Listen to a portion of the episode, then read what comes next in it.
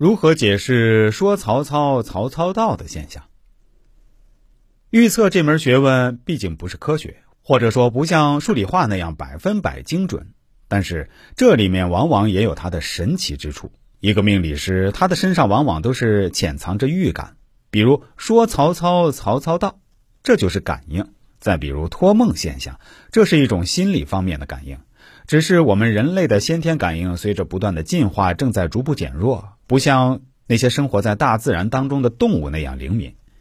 我们在预测当中手摇铜钱，就是用铜钱来传递身体的信息；我们测八字，就是通过生日的天干地支来破译人生的密码。说到这里，我再跟大家分析一个命里有财的命局吧。这个八字是这样的：乾造、戊、甲、乙、丙、戌、子、亥。戌，日主乙木生子水月，又得日支亥水生福，日主旺，格局偏强，印比为忌神，财商为用神，年柱财星戊土有根强旺，是个有钱的命。第四十五课，从八字整体的局势看问题。今天开始讲新东西。前期在讲八字预测时，主要是以日主为中心，就是以我为中心，看天干地支间的作用关系对日主的影响。今天再给大家深入一步，从八字整体的作用关系来判断六亲的命运，也就是把日主也作为一份子，参与整个命局的关系变化，来判断对某一方面影响的好坏，使整体感更强。具体的预测方法一。日主可以作为力量的一份子参与整体运作，看对父母、兄弟姊妹、儿女等影响。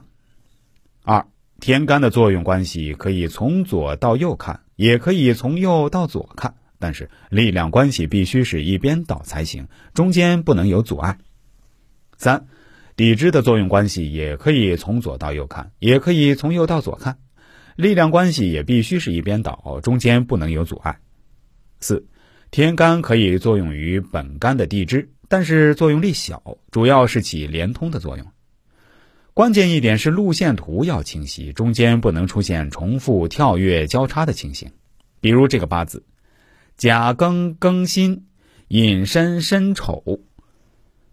天干从时干开始，辛金帮日干庚金，日干庚金帮月干庚金，形成三金克甲木。